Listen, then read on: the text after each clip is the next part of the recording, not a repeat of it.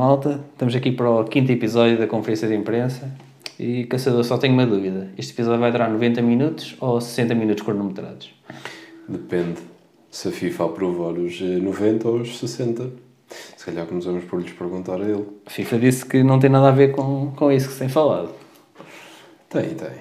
Eles já gostam sempre de marcar, mas depois se funcionar eles até... Olha, funcionou, se calhar punhamos isto, tal como esta história das substituições. Ficava só para o Covid. O Covid Pois, vai acabar e vão ficar com as substituições da mesma. Para Tenho sempre? quase certeza. Para sempre ou até haver as ilimitadas, como eles dizem? Hum, eu acho que... Opa, estás a ver isto das substituições a regressar às três? Epá, por acaso não. Muitas É. ligas já disseram que vai ter 5 já para a próxima época e acho que vai ser sempre assim. Eu acho que vai ser assim porque enquanto havia o perigo de- das equipas contraírem Covid e depois por causa da recuperação e terem estado muito tempo paradas, percebia-se que até pudesse regressar atrás quando toda a gente já estivesse bem. Já temos quase uma época em cima das pernas, já toda a gente está bem, ainda, temos, ainda Yeah. estamos com as Yeah. 5 substituições. Eu acho que vão ficar. E nem acho que seja nada de errado. Não. Muito Acho mais que isto, acho que seria abuso. Tipo a cena das ilimitadas, ou há futsal, que era que um jogador pode entrar sete vezes e sair sete vezes. Pois, isso aí já não faz sentido nenhum. Mas as cinco, pá, acho que se adequa e aquela extra no prolongamento também acho que se adequa. Sim, sim, sim. Nesse caso, sim. Acho que só favorece o futebol. Mas lá está agora, por exemplo, para o ano vamos ter eh, Mundial em, em dezembro, certo? Estou assim um bocado... É, é no inverno. é. Exato, eles, é eles podem dizer, ai, vamos manter 5 subs ou até aumentar, vamos ter um calendário outra vez restrito, não sei. É que a FIFA gosta muito de inventar. Não gostam de inventar, andam com estas regras agora. Tentar, testaram. É, é nas camadas jovens, não é? E é, um, é um torneio de sub-19. PSV, AZ Alkmaar, Leipzig e Clube Bruges, da Bélgica. E andam a experimentar substituições, Sim. entrar e sair, Os 60 minutos, cronometrados. 60 minutos cronometrados. Uh, suspensão de 5 minutos quando um jogador leva um cartão amarelo. E, que eu saiba, acho que também os lançamentos com o pé, em vez de ser com a mão. Que medidas concordas, quais não concordas? Não concordas com nenhuma. Epá, eu odeio estas mudanças. Eu estou sempre habituado a um futebol de uma maneira e temos, pá, tem vindo sempre a alterar tanta coisa. Já o Florentino Pérez ainda há uns meses, quando falou da Superliga, dizia que os jogos deviam ter menos tempo. E agora a FIFA É está a dizer isto. isso que dizes, porque quando aqui debatemos a regra do golo fora, que na história do futebol foi sempre assim, tu és a favor da mudança. Para- é, não, essa aí fiquei um bocado. Ui, reticente. olha esta rasteira. Não, não estava Não, reticente. essa Combateste aquilo que eu disse. e eu disse assim: esta regra já pertence há demasiado tempo ao futebol para ser alterada. Uhum. Porque estamos novamente a favorecer os clubes grandes. Mas eu depois eu pensei no excesso de prolongamentos que isso vai causar. Exatamente, e na quantidade de trabalho que ias ter que Pois. dar e de overtimes que ias ter que Pois. fazer. Portanto, para entroncar nessa parte, sim, o futebol, há tradição no futebol. Eu discordo dessa medida do, dos golos, mas já foi implementada. Sim. E já aconteceu nesta Conference League até. Uh, vi uma notícia que uma, uma equipa tinha sido a primeira beneficiada dessa, Ok. dessa, dessa regra. Já alguém passou por... um, Estou a imaginar a equipa que perdeu a pensar, e é qualificámos, e depois. Ou isso, Afinal- ou eles a fazer, e pá, quem me dera estar no ano passado, agora ia disputar esta prova. Mas sim, acho que são demasiadas. A única mudança que eu, se calhar, e isto passa muito pelo futebol do nosso campeonato, Uhum. porque sabemos que temos pouco tempo útil de jogo. Uma mudança que o Lito Vidigal vai discordar, não? Sim, porque ele pode não discordar, ele pode deitar os jogadores na mesma. Uhum. Ele tem é que se aperceber que o relógio vai estar parado e que ele, em princípio, vai chegar tarde ao jantar. não é? O relógio vai estar parado, ele não vai chegar atrasado aos compromissos dele, de certeza. Pá, mas para um campeonato onde temos muitas vezes, nos piores jogos, 39 minutos em 90, temos quase um terço de, de, de bola corrida. Exato. Se calhar esta regra era de aplaudir. Tinha visto, do- tinha visto há uns meses e acho, acho que a Liga Portuguesa, daquelas principais europeias, era a que se jogava menos, menos tempo. E é provável que assim seja porque não vemos a bola a parar tantas vezes como vemos em Portugal. E eu acho que é a bola parar e é em Portugal lá- e vimos isso no europeu. Mas os nossos árbitros vão lá fora. E peço desculpa estar a falar da arbitragem, mas é um, é um tema. Este eu acho que não dá mesmo para fugir porque faz parte do futebol per se, que é Os nossos árbitros vão lá fora e não apitam as faltinhas. Isto aconteceu neste europeu. O Artur Soares Dias foi apitar e não apitou as faltinhas.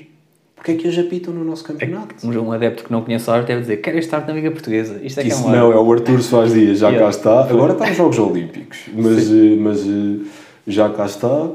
E, eh, E aqui apita. e aqui apitam as faltinhas. E essas faltinhas, se formos a contar 30 segundos por faltinha, dá muito tempo de bola para um exagero. E o relógio sempre a contar.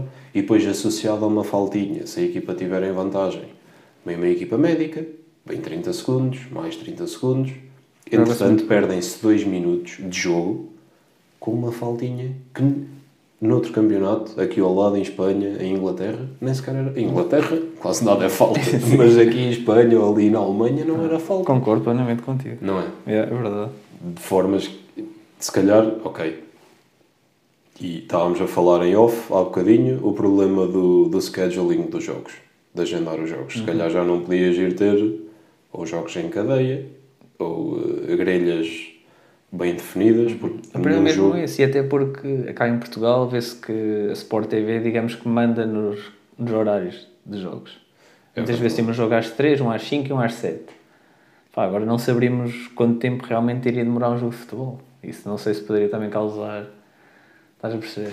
Por isso é que essas regras não podem ir para a frente. Gosto das 5 substituições. Sim, das 5. Aprendi, tá, tá adaptei-me às 5 substituições e acho que foi um acrescendo Uhum. e acho que foi um passo em frente para a performance das equipas. E até estamos a ver mais jogadores jovens a entrar muitas vezes que não tinham oportunidade com três substituições. Exatamente. Agora até vão tendo mais nos minutos. Exatamente. E, e consegues fazer uma melhor gestão do plantel, em certos casos. Uhum. Porque eu lembro-me de equipas que, com as três substituições, chegavam a março completamente arrebentadas e cinco substituições espera-se, pelo menos, que consigam, eh, que, que haja uma melhor gestão física dos ativos e, portanto, prolongarem os bons momentos. E isso só vem acrescentar ao, ao futebol. Mas agora a questão é: veja essas regras a serem adaptadas? Vê espaço a que essas regras possam ser adaptadas? Pá, eu penso que não, sinceramente. Eu acho que isto não, não vai para a frente. É algo que se falou, que está a ser eh, jogado neste torneio. Eu acho sinceramente que a FIFA não tem mão nisto. Ou seja, qualquer lançamento de linha lateral poderia ser um livre. Já não íamos ter um, um Bínia, já não era preciso os Bínias desta vida. E os Maxi Pereiras Também. da vida. Agora qualquer, pois, qualquer lançamento ia ser um canto, ou um livre. Dependendo de onde fosse, claro. Mas eu vi, eu por acaso lembro-me desse vídeo que estás a dizer. O, eu tenho ideia de ter visto que o jogador se- podia sair a jogar. Ah, é? Eu sou. Puf, ok, não. Eu vi, vi estas regras num vídeo, num vídeo que estava a correr nas redes sociais. Vi vários jogadores a entrar e a sair ao mesmo tempo. Sim. Eu vi Vi. Um jogador a sair depois de ter recebido um cartão amarelo, exatamente, como disseste, de uma suspensão de 5 minutos. E depois vi que, quando estavam a fazer o lançamento, ao invés de ser género futsal, ou seja, passar para um colega, podiam com a logo bola sair? no chão, estava a sair a jogar. Ok, então não sabia dessa parte, vou ser sincero. Mas é que é ainda mais ridículo do que pôr a bola Sim, é totalmente. no chão para bater. Uhum. É que tipo, isso ainda tem algum poço de, de fundamento e quem sabe fosse viesse. Porque no fundo, o que é que queremos com o futebol? Espetáculo. No fundo, o que é que é o futebol? espetáculo, Desde sempre? é golos. espetáculo, é golos. É aumentar a expectativa de golos. Uhum. Qualquer coisa que possa trabalhar para isso, e se calhar um cruzamento na área funciona muito mais para isso do que um lançamento de linha lateral com as mãos. Então agora Talvez. imagina esse, esse cruzamento para a área com substituições ilimitadas em que o jogador pode entrar e sair. Lançamento, lá vai, lá vai treinando o metro os jogadores todos do 1,90m e 2 metros. A bola, a bola, mal a bola sai. É isso. Mas sabes que eu lembro-me da entrevista do mestre da tática há uns anos, Jorge Jesus. Se não Ah, tenho até sabia, foi na não sabia quem, Notícias. quem estavas a falar. Não, é difícil. Hoje em dia é difícil saber quem ele é. Porque pode ser o Ruben Amorim.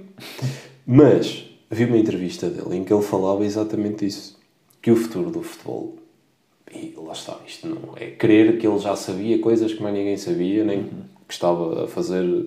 a adivinhar na bola de cristal dele. Mas ele já dizia que o futuro do futebol passava por isso mesmo. Por teres eh, jogadores definidos e com treinos diversificados. Do género. tinhas um treinador para a defesa, tinhas um treinador para o ataque, tinhas um treinador para as bolas paradas. Isto traçando um paralelo, se aplicares aqui as substituições ilimitadas e o tempo parado e bolas no chão uh, colocadas no ar, vamos estar a, a jogar futebol americano. Pois. Com uma bola redonda. Não acho que seja, não, não acho que o futuro seja por aí. Também acho que não. É que pela primeira vez os europeus e toda a gente tinham uma coisa completamente diferente do futebol que se pratica na América. E eles tiveram que inventar o soccer. Se nós agora aplicarmos as regras que eles têm no futebol americano ao futebol, eles ganham. Eles ganham. Para eles, depois eles vão ser a potência outra vez porque basta adaptar a bola. Isso ainda se vai chamar, em vez de futebol, soccer europeu ou algo assim. Vamos chamar soccer europeu. Pois, eu já estou com medo. Não, não, não. Essas, essas, pá, acredito que estejam, um, que passe por, por exemplo, o VAR. Antes de ser implementado, também passou uma fase experimental. Nas camadas jovens, precisamente, e em campeonatos periféricos. Portanto, acredito que seja uma experimentação apenas e que não seja propriamente medidas que sejam para, para, avançar, frente. para avançar e para implementar. A regra do cartão amarelo. Achas que faz sentido? Pois é, pá, como te disse, já estou habituado a ver o futebol assim. Pá, se formos fa- falar cá em Portugal, vimos que às vezes os árbitros dão demasiados cartões porque também há muitas faltas. Achas que isso iria ajudar? Não iria ajudar porque em certas. Já tivemos situações em Portugal que em 5 minutos, e se realmente a suspensão do cartão amarelo fosse 5 minutos, já houve situações em Portugal que em 5 minutos jogadores diferentes levaram cartão amarelo. Ou seja, íamos estar a abrir espaço a que em 5 minutos uma equipa pudesse passar de 11 homens para 9 homens, só por termos eh, suspensão. Faz sentido? Para Questiono faz. eu. Para mim, não, para mim não faz sentido nenhum. Mas é que eu já nem entendo o porquê da FIFA estar ou querer testar estas coisas. Eles não, não- É preciso dois jovens estarem aqui sentados a refletir sobre o futuro do futebol. Eles não fazem isto nas altas instâncias. Eles pensam, mas pensam Eles mal. já acham que é proveitoso isto. Não faz sentido. Pá. E o Florentino Pérez deve estar a pensar que afinal aquilo que ele dizia a FIFA ainda está a seguir. Cá para mim foi a FIFA disse: não há Superliga Europeia, mas vamos pensar em algumas coisas que tu disseste aqui para o mundo de futebol. Que ele disse coisas. É, é que ele diz muita coisa, mas muita nem coisa. tudo em relação ao futebol. Em relação a jogadores e treinadores de futebol, talvez. Agora, em relação ao futebol, quem me disser que acha que o Florentino Pérez é um ser pensante do futebol, hum, não está certo. Ele, não, ataca, estamos, ele ataca para todos os lados. não é- andamos a ver o mesmo desporto, certamente. Já agora, falando do Florentino e falando de, do futebol no nosso país, ou antes de falarmos do Florentino, falando do futebol no nosso país, falar do azar que bateu à porta de Porro, mais uma vez, lesionado, quando se esperava que ele apanhasse. Aliás, estava numa forma tremenda no final da época passada, melhor lateral da época passada da Liga. e agora? O que é que vai ser do Porro? Pois ele já teve também uma lesão ano passado, agora é esta. Fala-se que vai, vai ficar de fora um mês, não sei ao certo. A Supertaça é quase certo que não vai jogar contra o Braga. Deve jogar um ex-Braga no lugar dele, não? Ricardo Gai E vai apanhar o comboio da titularidade. vai apanhar com bem quando o Porro estiver lesionado. Eu acho que o Porro vai recuperar e o Sky ainda vai jogar uns jogos valentes. Eu acho que é sempre assim. Quando, e acho que os treinadores têm esta sensibilidade e acho que o Ruben Amorim tem esta sensibilidade. Do género. O caso Palhinha. O Palhinha, à última hora, ficou disponível. Mas ele já tinha preparado o Mateus Nunes para aquele jogo. Não alterou. Manteve o Mateus Nunes. Manteve a confiança. Exato. Pá, acho que os gajos jogando, fazendo um bom jogo, e já vimos que os gajos é de elástico, ele nos últimos anos ainda não, não teve uma lesão. Se é um jogador que pega, destaca, e o Sky era um jogador importante na manobra de Carlos Carvalhal, no Braga. Sim, sim. Não estamos a falar de qualquer lateral direito. Era dos bons laterais direitos do nosso campeonato. Que era o Gilberto. não, era, era o Ricardo Gaio. É um jogador polivalente também. Exato, já para não falar da polivalência. Porque quer o Sporting assuma uma defesa A4 ou uma defesa A3, naquela ala direita o Jogai consegue ser, consegue ser uma, uma mais-valia. Portanto, diria que atenção a Porro, que vinha num comboio direcionado. Aliás, se o Porro não se tem. Ele já era jogador de Sporting completamente. Ainda não. Tem dois ainda anos. Estava, ainda, Tá- o tem empréstimo é dois anos, exatamente. Pois. Mas falava-se que ele poderia ser chamado de volta Sim, sim. ao City, Fala- quando- sim, naquele, naquele, final, naquele final da época. Acredito que se ele fica esta próxima época aqui no, no Sporting é realmente por ter o azar ou o infortúnio de se lesionar. Porque ele estava a fazer uma época tremenda. Incrível. O rapaz O estava a direito, fazer o lado uma, direito era todo ele. uma época zaça, que é a mesma expressão. Hum. Não havia. Eu andava rendido ao Pedro Paulo. Sim, completamente. No, no nosso campeonato não víamos igual e nos outros campeonatos víamos bons defesas de direitos, pá, mas o Porro estava a fazer qualquer coisa diferente. O gol que ele marca no Bessa, por favor, o que é aquilo? Mas, E- mas isso- no entanto, acho que vai, apesar dos Gaio começar a jogar com a lesão do Porro, acho que mal o Porro recupera a 100%, fica novamente com o lugar. Acho que é impensável os Gaio continuar. Apesar de, lá está, a contratação dos Gaio é também porque vamos ter mais jogos e a saída da polivalência. Houve um amigável agora em que o Gaio jogou à ala esquerda, por exemplo. Pronto, lá está. São, ou seja, os Gaio é um André Almeida novo. Estou a brincar. Então, mas façamos contas. Os Gaio, em princípio, o, a lesão do o Porro lesionou-se há uma semana. Se não Sim. estou em erro. Tinha uma, tinha uma expectativa de Eu recuperação vi, de eu vi 4 a 6 semanas, mas sem certezas. Por isso. 4 a 6 semanas. Vamos pôr o pior, o pior cenário possível. Uhum. Foi, há uma semana, foi há uma semana, falta 5 semanas. Mais ou menos um mês e meio. Estamos já a tirar para início de setembro. Em início de setembro o campeonato já irá com 3, 4 jornadas. Mais ou menos. Mas eu não sei se é em Mais a setembro. Eu não sei se é em setembro que haverá aquela pausa de seleções e pode ser aí nessa pausa em que o Jogai não joga, nem o Porro, o Porro recupera. Pois, é que eu ia fazer contas a essa recuperação Uhum. física que realmente pode acontecer nessa paragem das seleções, ele pode beneficiar disso. Porque se é calendário corrido, acho que jogo em cima de jogo de Gaia e a não, a não, a não, a não comprometer, mai- o porro recuperando a lesão, depois ter que recuperar fisicamente ainda para ganhar ritmo. Sim, mas não te esqueças que agora ser ali. não te esqueças que agora já- outubro. já a equipa B e sub-23, onde os jogadores podem recuperar mais facilmente, podem jogar e é totalmente diferente do que não ter uma equipa B ou um sub-23, onde só estão sujeitos a treinos. Claro que sim. E atenção, eu não discordo da tremenda qualidade do Porro e de que é ele e mais 10 na equipa de Sporting.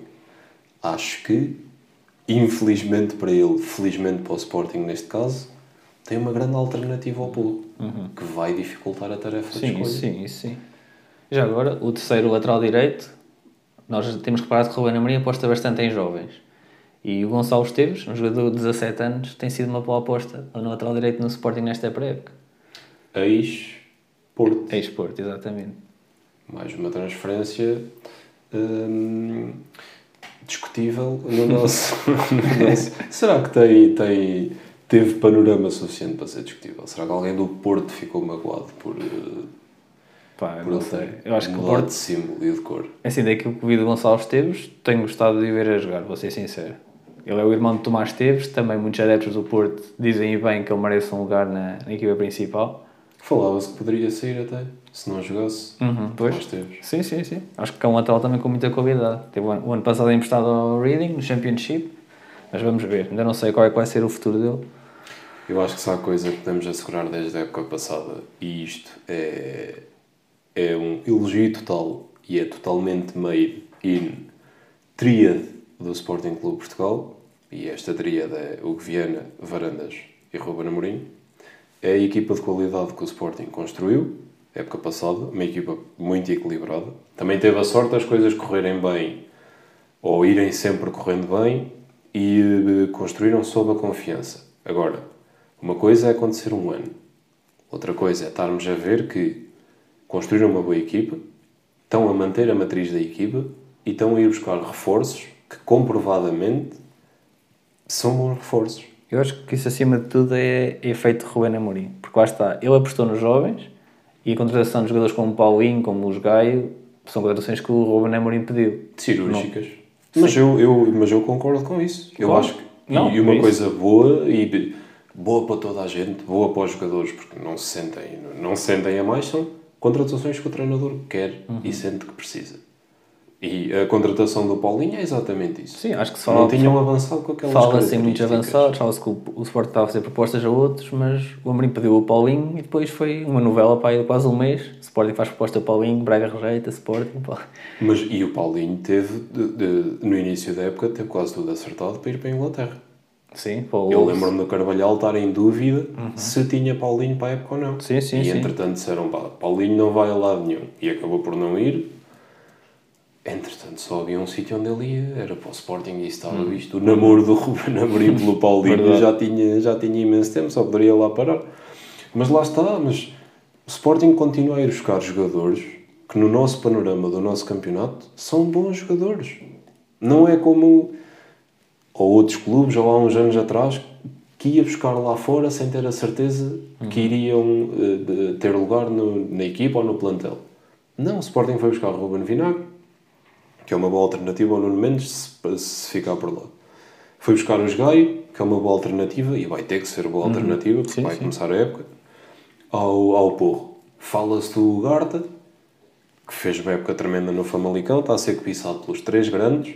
Se calhar o Braga até gostava de o ter também. Claramente vai ser um jogador para disputar o lugar. E o Sporting faz isto. É verdade. E acho que bem. E Não, é algo que não estava a acontecer nos últimos anos eles estão agora a reforçar-se muito bem. lá está. E isto é parte muito da filosofia que, concordo contigo, vem do Ruben Amorim.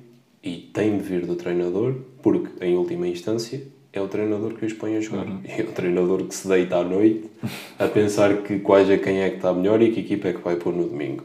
Sim, E quando esta equipa leva bitite de presidente ou do diretor desportivo, os resultados ficam à vista. Mas quando é assim contratado e quando parte realmente do treinador, é positivo. E é o que está a acontecer Claro. ao Sporting. E estou plenamente convencido que o Sporting vai voltar a fazer uma boa época. E acho que é mesmo devido a essa aposta do Amorim nos jovens que jogadores como o Esteves do Porto, o Marçá do Barcelona, O Marçal está confirmado. já está, já está. Está mesmo Sim, confirmado. sim. Também houve o Catena de Roma, ou seja, vários jogadores jovens que estão agora a vir pelo Sporting porque sabem que existe uma maior possibilidade de jogar na equipa principal. Nos últimos anos não víamos isso acontecer. Exatamente, mas o futuro é esse. Não, são, olha, são bons valores. Eu não, não tinha conhecimento que o Marçal já estava, já estava confirmado. Sei que tinha sido falado, não sabia que já estava confirmado. Mas isso só prova outra coisa. É que o Sporting não só faz bem por ir contratar esse género de jogador, como está a ser capaz de ir contratar esse género de jogador. Sim, sim. Penso que ambos até foram a custo zero, não tenho a certeza. O Marçá sei que foi. O... Independentemente, aceitaram vir para cá. Claro, claro. Mas e também- o Ugarte, se aceitar, também vai aceitar ficar cá no Sporting.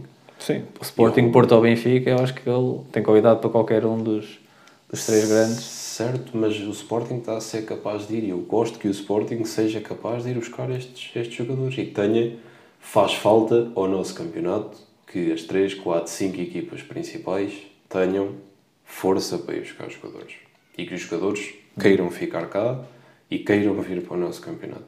Claro. E tiro o chapéu às contratações que o Sporting está a querer fazer e à, à administração que o Amorim está, está a levar disto. Sim. Já agora fa- falaste no 4, 5 grandes, o Braga é uma equipa que todos os anos contrata bem e contrata no mercado português. O Braga contrata fantasticamente.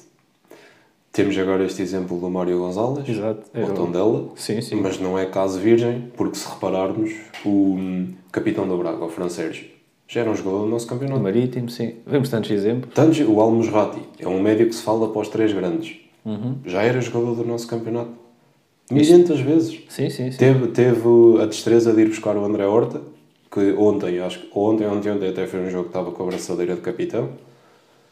Foi um jogador que passou pelo nosso campeonato, Uhum. um grande valor do nosso campeonato. Este ano também contrataram o Lucas Mineiro ao Gil Vicente, o Tiago Jogai, o irmão de Jogai, ao Bolonenses de Sade.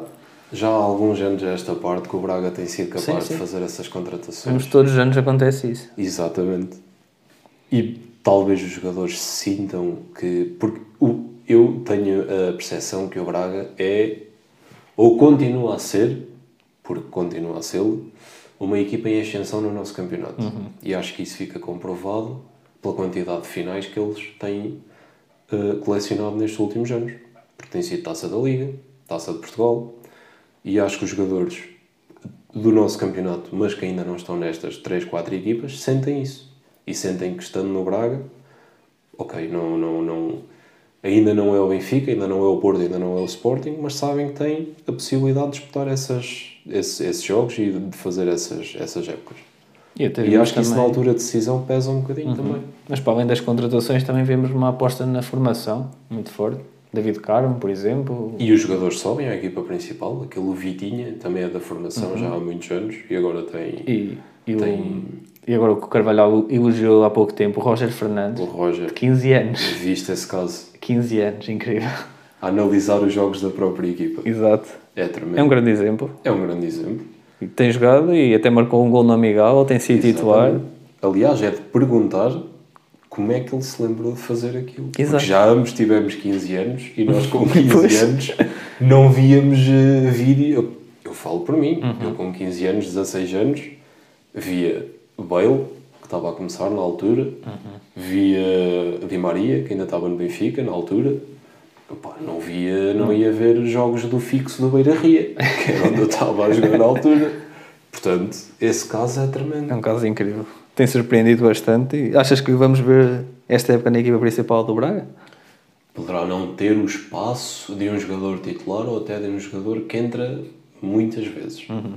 Mas acredito que o Carvalhal vai chamá-lo mais vezes Também acho. às convocatórias. Também acho, também acho. Não me surpreende se o vir em muitas convocatórias.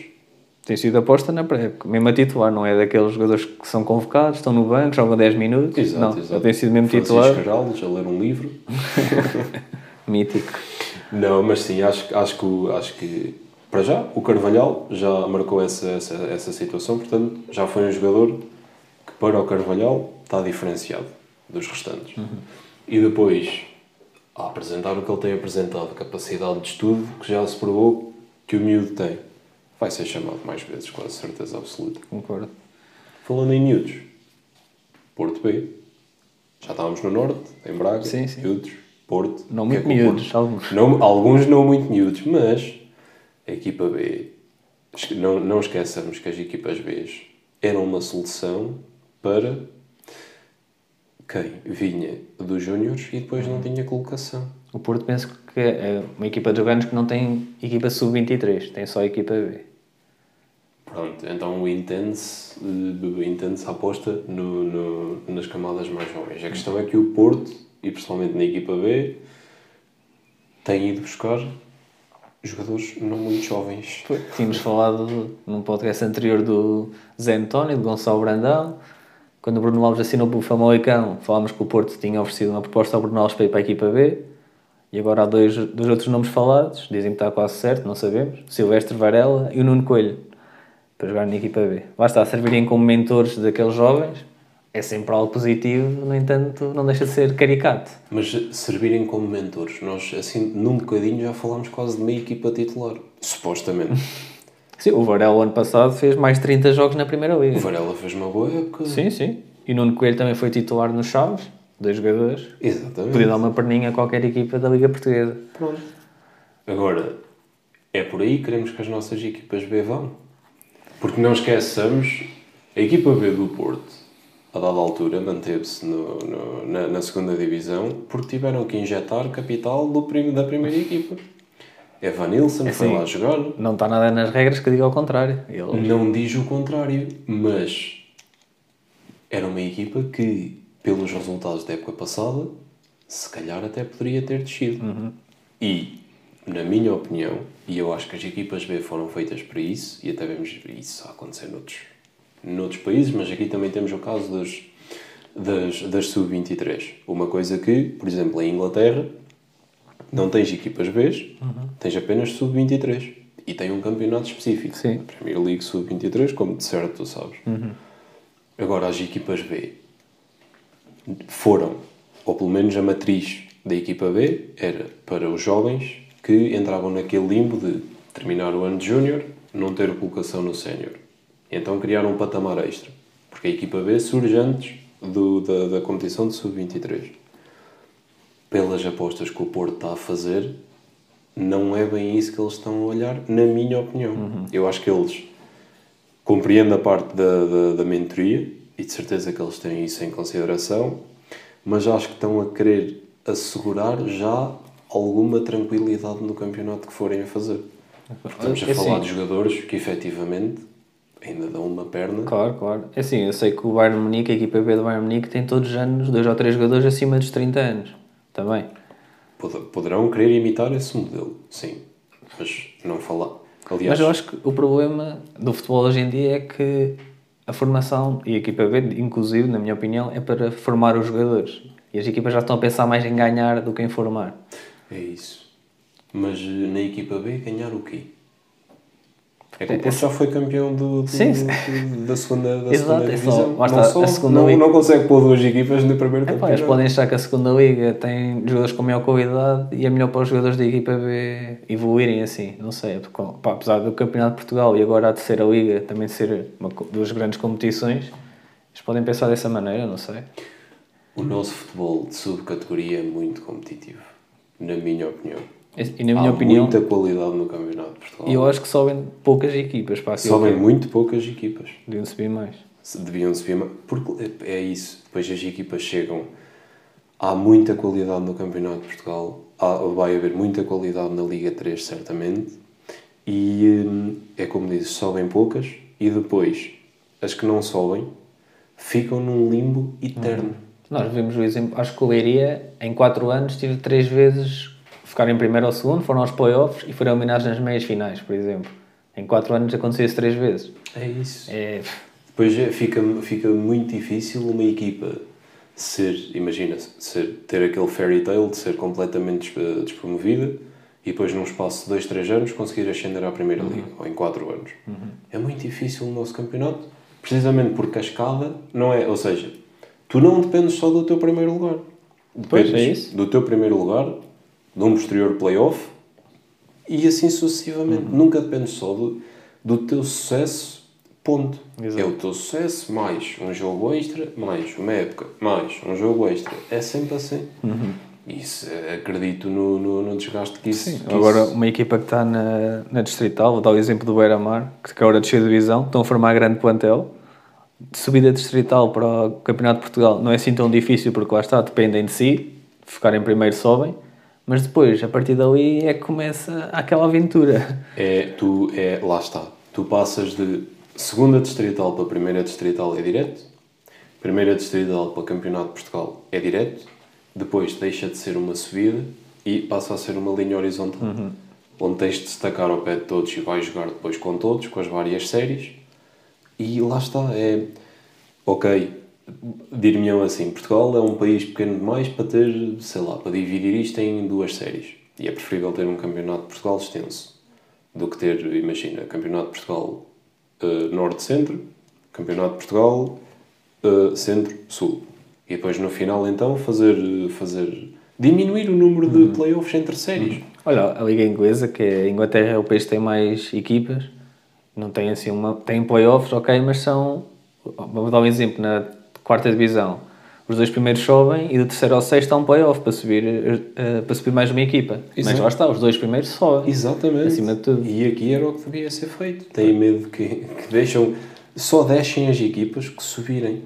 Não devia de haver medo em pôr duas a descer diretamente e pôr duas a subir diretamente. Então o terceiro iria disputar o, o playoff. Por acaso, agora falaste no Fairy Tales, ano passado houve o Pevidem, uma equipa da- que estava na Distrital, equipa completamente amadora, subiram de divisão, no Campeonato de Portugal ficaram em primeiro, e passaram à fase seguinte, mas depois não passaram nos playoffs, naquela fase de grupos de quatro equipas, e pronto, subiram à terceira liga, que já é algo incrível, mas podiam ter feito uma subida inédita à segunda liga. Por acaso estava a apoiá-los, admito. Uma equipa, pá, não se vê uma equipa Qualquer um, qualquer um admita, qualquer um eh, apoia essas histórias. Claro. Isso Uma era equipa amadora- imenso já apoiar essas, essas Claro histórias. que sim. Aliás, devíamos ter uma história dessas ou duas todos os anos. Isso é que é. Essas histórias são o que fazem falta ao nosso futebol. Completamente. Mas sim, falando em equipas B, falando em equipas sub-23, acho que passa um bocadinho por aí. Acho que a equipa B deve ser, como disseram que iria ser um sustento à equipa, à equipa A, de formação de valores. Sendo que pode distribuir esses valores entre sub-23 e equipa B.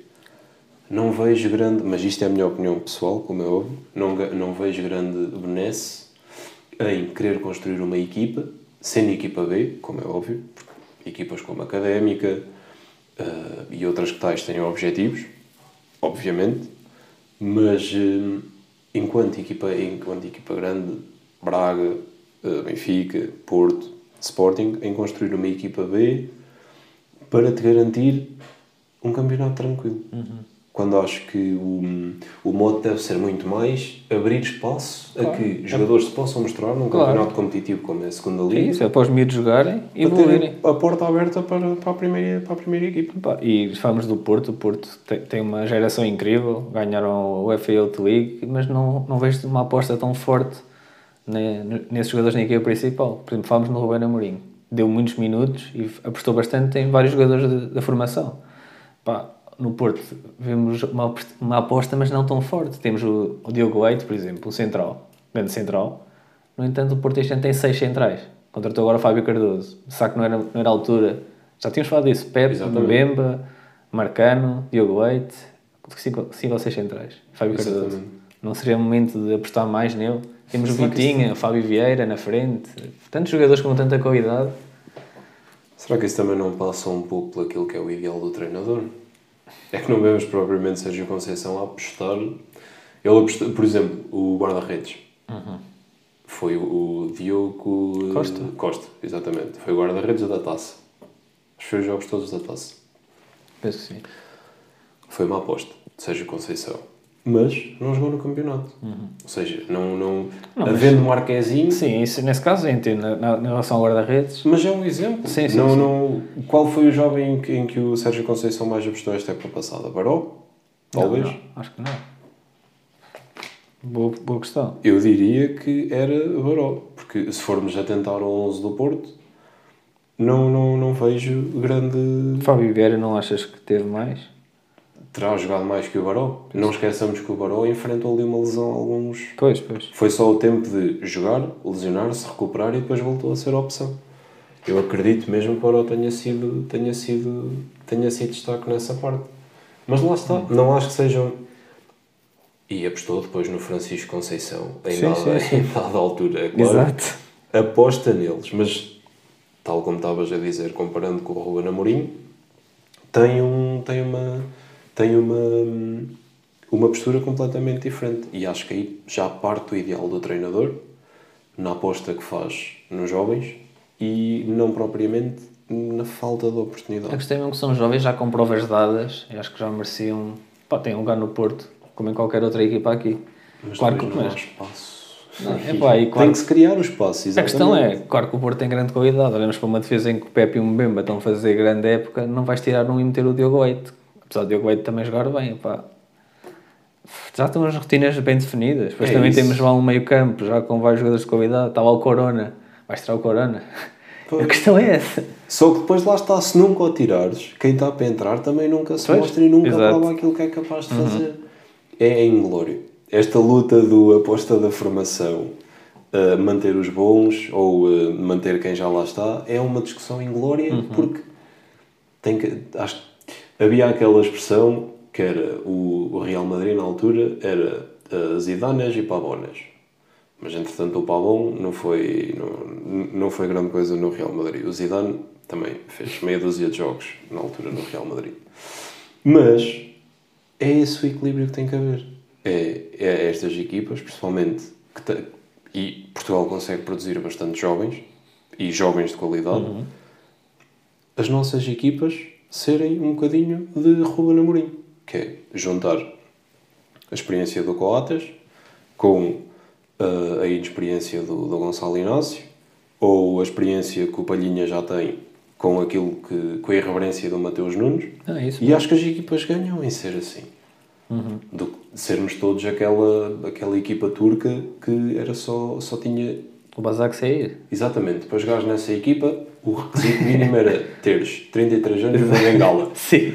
era o requisito mínimo para jogar para jogar nessa equipa era Arda Turãs Mossoró, era Mossoró era tudo jovens eh, tremendamente capazes Isso. Os olheiros não perdiam tempo a a ver qualidade nessa equipe. É isso, porque o que desinvestem em pessoal jovem, investem em fisioterapeutas, porque em princípio tens que ter um por jogador. Mas sim, acho que, acho que esse equilíbrio deve ser alcançado e tem de ser alcançado. Claro. E já, já agora em relação a essa má aposta na formação, devemos convidar porque Portugal, o seleção sub-21 chegou à final do Euro, mas desses jogadores todos, só para aí 3 ou 4 é que eram titulares nas suas respectivas equipas. Víamos a convidar, mas não víamos regularidade dos seus jogadores. Lá está, porque depois falta aquele salto. E isso eu acho que infelizmente vai ser assim durante muito tempo. E já o é assim durante há, há muito tempo também. Mas eu, olhando para as, outras, para as outras seleções, eu não vejo que isso seja diferente nas outras seleções e nos outros campeonatos. Acho que a Alemanha teve, tinha vários jogadores já titulares nas suas respectivas equipas, a Espanha também. Epá, Pronto, é, é, é uma questão de análise. Eu n- não, não vejo de cor olhar para uma equipa de sub-21 desses países e dizer assim: olha, 6, 7 já jogam nas equipas deles. Eu acho que sim, eu acho que sim. Dou essa de bandeja então. Estás melhor, tens, tens melhores contactos nessa, nessa, nessa vertente do que eu.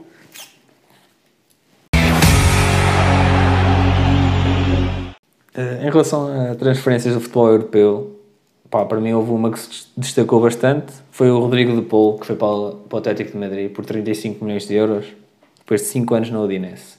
Confirmadíssimo e assinado. Confirmadíssimo e assinado. Depois da sua Copa América, viajou para Foi Madrid. Extraordinário.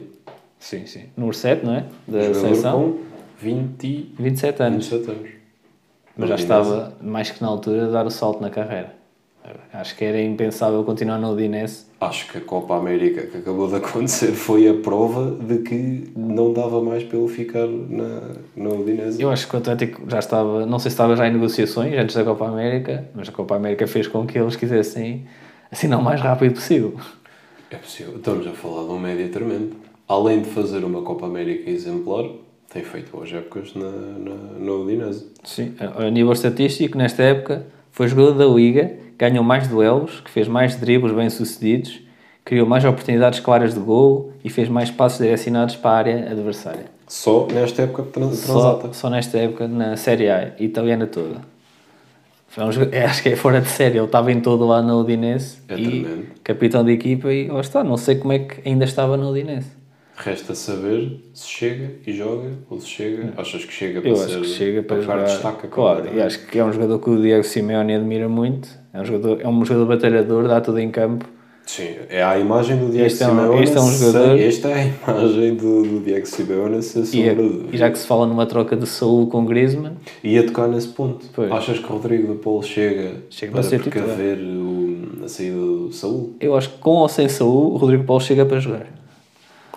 Independentemente de quem lá era esteja. melhor ter... Porque imagina que tens Rodrigo de Paulo sem Saúl no banco e por acaso até recebes o Griezmann. É que a troca Saúl-Griezmann, Uhum. na, minha, na minha opinião, achas que era melhor para, para, para Barcelona, para Atlético ou era boa para os dois lados? Assim, o Griezmann do Atlético não se viu muito em Barcelona. E o Barcelona precisa de limpar a sua folha salarial. Acho que é mais devido a isso. E será que o Griezmann, voltando ao Atlético, voltar onde, és, onde, onde já foste feliz, é aconselhável e deves fazê-lo. Ainda que haja ditados que dizem que não, mas eu acho que se deve fazer e temos bons casos disso. Mas achas que o Griezmann ia, ia conseguir ser o Griezmann do Atlético, no Atlético?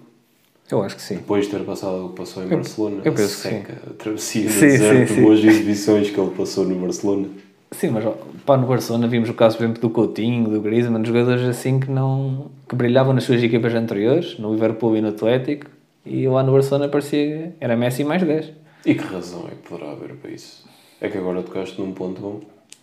São, era, são todos jogadores. E vimos que o, o Coutinho, depois de ser emprestado ao. fez uma boa época no Bayern Munique, Sim, sim, sim. espalhou magia. Mas no Barcelona- Munique, mas no Barcelona secou. Também não conseguia O Griezmann dizer. fazia grandes épocas no Atlético de Madrid, chega Uhum. ao Barcelona, seca. O Dembélé, o Wonderkid, a sair do, do, Também, do Dortmund, também nunca vi nada. completamente seco. Não consigo entender. Há qualquer coisa ali. Pá, mas o Barcelona agora, lá está, limpar a sua folha salarial é o, é o fundamental. Vai renovar com o Messi, supostamente, como já tinhas falado antes, quando já contrataram Agüero, A tríade de ataque está definida para a próxima. Sem dúvida. É Messi, Agüero e Depay e não, não mexe ali. Não mexe ali. Por isso, alguém tem que sair.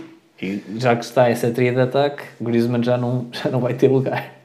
Pois não. E, e se calhar dava, dava uma jeitaça ao, ao Atlético àquela manobra ofensiva. Claro que sim. Agora, chegando Rodrigo da Polo e tendo aquele reforço no miolo, É assim, eu vou dizer outra vez, sou grande fã do Rodrigo de Polo e quero muito vê-lo vê em ação no Atlético. Acho mesmo que vai brilhar. eu não tinha noção da dimensão do jogador, mas depois desta Copa América e depois de saber eh, aquilo que ele faz e para onde ele vai, e é, é um valor sólido, aquilo que o Atlético de Madrid está a pagar por ele. Não esqueçamos que é um jogador da Udinese, mas está a sair por 35 milhões e válios no, no, mercado, no mercado atual. Estou expectante para ver o que é que ele faz. E acho que pode ser uma peça, uma peça importante na manobra do, do Simeone. Sim, acho que o Atlético só tem a ganhar. Só tem a ganhar. E falando em transferências internacionais, começa. Para já, hoje diziam que ia ser o dia C do, do Cristiano Ronaldo. Fez-se um grande alarido com isso. Eu acho que não quer dizer nada. Mas acho- Ele tinha uma não. reunião marcada com, hum, com o pessoal das Juventus, se calhar para saber se tem que fazer teste ou não, ou se tem que fazer quarentena. e já estou a dizer que ele é capaz de sair e não sei o quê. Mas eh, qual é o teu input nisso? Achas que É fica, que sai? Eu acho que fica mais um ano. Será que fica mais Pá, um ano? Penso que sim. Apesar de falarmos do PSG, não é? Da outra vez, dessa possibilidade. Mas... Mas acho que ele ir para o PSG o Mbappé tinha que sair forçosamente. Uhum. E o Real Madrid tem assim o poderio neste momento para ir buscar o Mbappé. É assim, o Real Madrid pode ter, mas o Florentino, como disse que por causa da pandemia e da não criação da Superliga não iria ter, não ia agora comprar um jogador e, E a- depois a grande questão, agora tocaste no Florentino, é o Mbappé, quer ter aquele Ah, ele precisa disso na vida dele neste o momento. Florentino começava a dizer para que é que está aí aquele jogador parece a tartaruga ninja? o caralho?" É isso, imagina. Daqui a 10 anos ouves com o Florentino, pois, eu tenho, gostava de buscar o Mbappé, mas aquela tartaruga é cara. Nem um carro, nem um carro em condições tem. Não vive 100 anos, mas custa 100 milhões. Pois, agora estamos a, ver só, a ouvir só áudios do Florentino. É tremendo. Cada dia é um, é um novo episódio. não, não, não, não, não havendo eleições nem havendo eh, um panorama de crise, sem ser uma crise financeira, mas há um clube que paga os salários que paga e que faz os investimentos que faz, era previsível que isso fosse acontecer. Pois é isso. Mas não havendo, ou sem ser para, para destruição pessoal da imagem do Florentino, não entendo o, o porquê da divulgação destes áudios agora.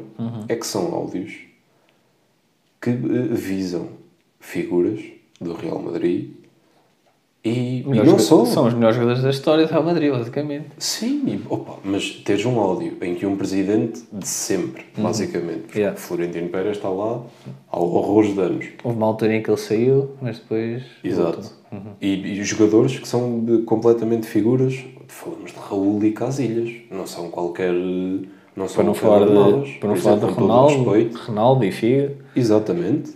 Opa, mas eh, é grave haver um presidente que tem que diz as coisas que diz, porque é assim. Acredito que essa ele não falou ou se calhar ele não sabia que estava a ser gravado. Ah, mas é Mas aquelas tu quando coisas. ocupas uma posição assim, Pois. tu não podes ter esqueletos no Claro, armário. claro, não posso estar a dizer aquelas coisas. Exatamente. E eh, é que mais coisa que isso, ele ainda não veio desmentir que tenha sido ele. Porque foi de facto, Pois, pois. é a voz dele. Ele, não, ele não, não veio dizer algo que foi retirado fora de contexto, algo assim. Ele vem dizer essas coisas, mas ele quando disse isso, eu pensei, mas que, em que contexto é que tu poderias estar, que você poderia estar, pronto, para não tratar o Florentino por tu, que não vamos num processo. em que contexto é que você poderia estar para estar a dizer que o Raul é, é, é só prejudica ao Real Madrid? Que, que o Ronaldo eh, e o Mourinho são os animais? Em que contexto É é, que poderia estar? Não- em que não- contexto é que um presidente está que diz isto de um atleta que é adorado pelas, pela massa, Uhum. por muito que o pense? Acho que não ocupa uma posição para não o dizer. Claro, claro, concordo. Porque vai persegui-lo mais cedo ou mais tarde, como se está a provar. E daqui a 5 anos vamos- vamos ou- ouvir áudios dele sobre o Sérgio Ramos. É, Vai ser sempre assim agora. De certeza, a história do Sérgio Ramos ainda não sabe quem é que teve razão, porque cada um tem uma, cada um tem uma versão da história da saída. Uhum. Sérgio Ramos diz que recebeu, hum, que recebeu a proposta Um de, de de- um ano de contrato e que queria os dois por causa da, da estabilidade. Mas que, eh, pronto, eh, até nem queria sair, ligou para lá dizer ok, eu aceito o ano, porque nunca tinha sido uma questão de dinheiro. Depois o Florentino Pérez veio dizer que, "Hum, ok, um ano, eh, mas que a proposta tinha expirado. Um capitão da tua equipa, a proposta expira e tu não dizes nada. Nem dizes, olha Sérgio, a proposta já pensaste melhor nisso? Então, fala-se em janeiro, para maio expirou, sem mais uma palavra. É o mundo do futebol, se calhar, Não, é é estas coisas é que eu mundo não de futebol, infelizmente. Se tu tivesses a terminar o contrato no meu clube e fosses o meu capitão, se eu te quisesse realmente manter, ainda que só te pudesse oferecer um ano, porque depois também se diz, não era uma questão de dinheiro, eu assinava um ano pelo mesmo dinheiro. Pelo mesmo dinheiro que ias, ou melhor, eu enquanto presidente vou estar dois anos. Se não é um problema de dinheiro, tu aceitas o dinheiro de um ano diluído em dois. Se não for um problema de dinheiro. Sim. A grande questão é, o Sérgio ia, ia, ia admitir isso? Ou um jogador hoje em dia admite isso? Admite isso? Não, claro, claro que não. Género, 2 milhões num ano. Uhum. Pá, ok, não consigo, mas mais, quero-te manter aqui, pago-te um milhão em cada dois anos.